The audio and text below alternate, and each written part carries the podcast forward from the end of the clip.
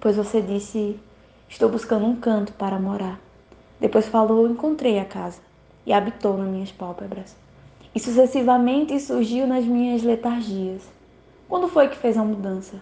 Qual foi o instante exato que você alojou-se dizendo: Esse lugar é ótimo para mim? E o lugar que você escolheu é a ponta dos meus dedos.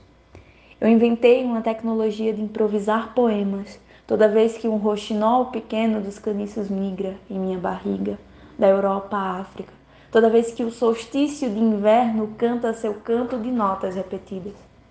O tempo que dura é de uma criança crescer e entender a palavra fantasma que pode ser alguém que já morreu, um lençol sobre o nosso corpo, ou uma pessoa que a gente amou e fez da nossa cabeça sítio.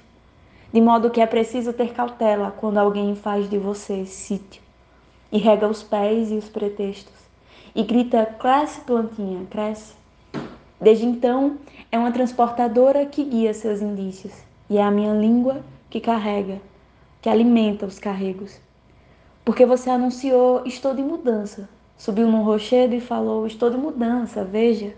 E quando? Foi a pergunta que eu fiz, pois, e você disse a todo momento: Veja. E eu vi seu nome derramado numa borboleta, esmeralda, cauda fina. Eu vi quando você vestiu uma avenida inteira, à medida que uma casa estava para alugar.